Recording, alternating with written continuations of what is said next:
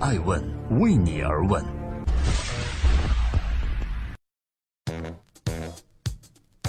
Hello，大家好，这里是爱问每日人物。二零一七年九月二十一日，我是爱成，在伦敦代表爱问人物向你发出问候。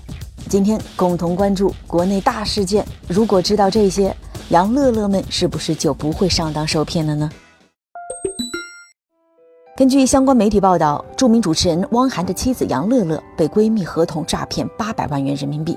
目前，杨乐乐的闺蜜，也就是新三板公司桂枝布的实际控制人郑静，已被公安机关立案侦查。此新闻一出，我看国内的言论就是：难道真的要防火防盗防闺蜜吗？如果杨乐乐对桂枝布足够了解，对新三板股权投资的风险足够了解，是否就可以躲过此劫呢？今天爱问每日人物之杨乐乐，她是如何步入闺蜜的陷阱的？二零一五年五月份，杨乐乐出资七百八十八万元购买了桂枝布公司一百三十一点三三三万股的股份，并与创始人郑静签订了出资认购协议。当月十五日，桂枝布在收到款项后，提供给了杨乐乐收据。按照正常的程序，桂枝部应该办理相关的工商变更登记手续了。然而，在二零一七年一月份之前，桂枝部仍然没有任何动静。于是，杨乐乐在二零一七年二月份向湖南省长沙市岳麓区人民法院提起诉讼，要求郑静退还之前收到的七百八十八万元的出资。三月三日，湖南省长沙市岳麓区人民法院作出了民事裁定书，冻结被申请人郑静及其公司桂枝部名下银行存款八百六十三点五四五万元，或查封扣除其他等额财产。近期，九月九日，桂枝部公司发布了湖南桂枝部科教股份有限公司关于控股股东实际控制人被立案侦查的公告。公告说，我公司的控股股东、实际控制人、董事长、总经理兼法定代表人郑静，因为涉嫌杨乐乐被合同诈骗案，现已被长沙市公安局开福区分局立案侦查。这里是正在播出的第六百零四期的《爱问每日人物》，今天共同关注杨乐乐被诈骗的这家公司，怎么会从一个正经公司走上了一条不正经之路呢？二零一五年，桂枝布挂牌新三板时是个正经公司，创始人郑静也是一个正经的闺蜜。那个时候的桂枝布主营的是时尚女皮鞋的研发设计和销售。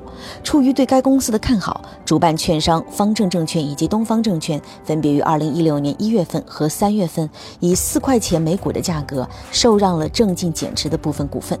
之后呢，一家名叫英劳的股权投资基金也成为了参股股东。然而，在经济大环境的影响下，女鞋行业呈现出整体疲软的状况。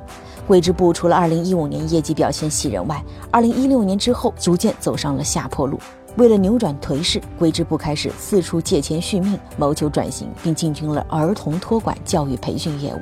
前面提到的英劳股权投资基金有限公司，实际上和郑静签署了一份对赌协议。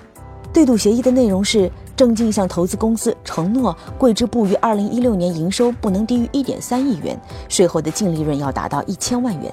如果没有完成承诺，郑进将对英劳股权投资有限公司弥补损失。怎么弥补呢？就是要在二零一六年审计报告公布后一个月内，无条件支付一百万股给英劳股权投资公司。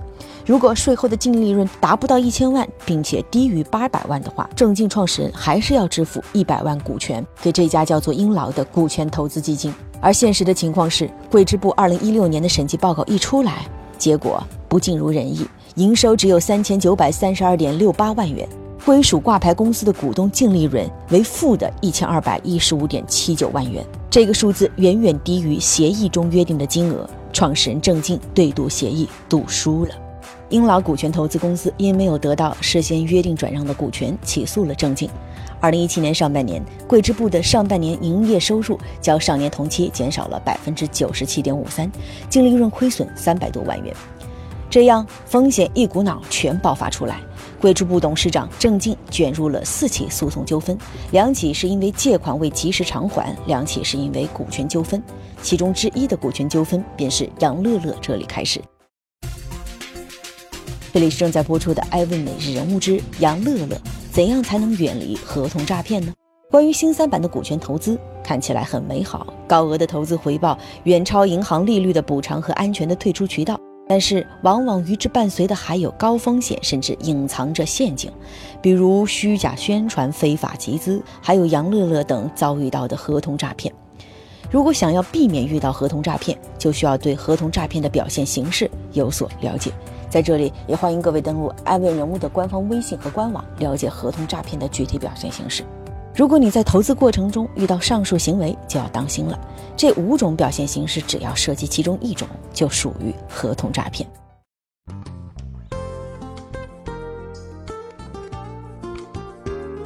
在今天艾问每日人物的最后，我想说，对于一个不怎么强壮的公司，尤其是创业公司来说，转型很容易伤筋动骨，甚至一命呜呼。尤其是企业一旦走上借钱续命的道路，那么无异于饮鸩止渴。而对于股东来说，所投资金将面临着极大可能的血本无归。最后，艾问每日人物想提醒各位，高利润引诱下的往往是大陷阱。投资者在对企业进行投资时，要对企业的实际情况、所属行业发展趋势进行了解。如果投资者不具备专业知识，那么不妨聘请专业机构进行甄别。当然了，还需切记，不要因为闺蜜或者是熟人就掉以轻心。毕竟投资有风险，掏钱需谨慎。我是爱成爱问人物的创始人，爱问为你而问，让内容有态度，让数据有伦理，让技术有温度。感谢收听，明天再见。